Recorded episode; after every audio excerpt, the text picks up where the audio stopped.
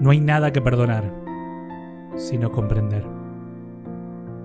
Te tengo que agradecer por representar ese papel de villana que yo necesité para poder sanar mi pasado infantil. Gracias a ti, fui develando partes ocultas de mí que yo desconocía. No hay nada que perdonar, porque comprendo en el lugar que estás y en el lugar que me encuentro. Entiendo que eres mi reflejo, mis zonas oscuras, mis debilidades y mis miedos. Te agradezco por haber sido mi maestra. Me llevaste a lugares de mi alma a los que sin ti jamás hubiera podido ir. Me ayudaste a reconocer mis diablos internos.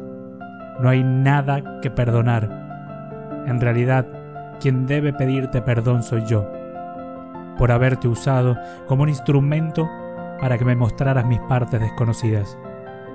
Hoy comprendo que no hay nada que perdonar te libero de este juego de víctima y victimario que yo había creado para no hacerme responsable.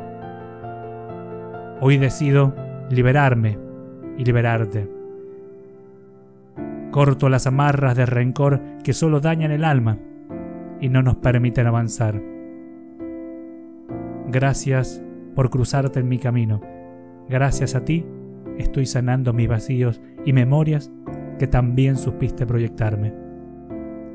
Hoy, hoy te libero para liberarme, para liberarme de la soberbia de creer que debo perdonarte. Te libero para que tú y yo podamos encontrar la paz que tanto nos merecemos.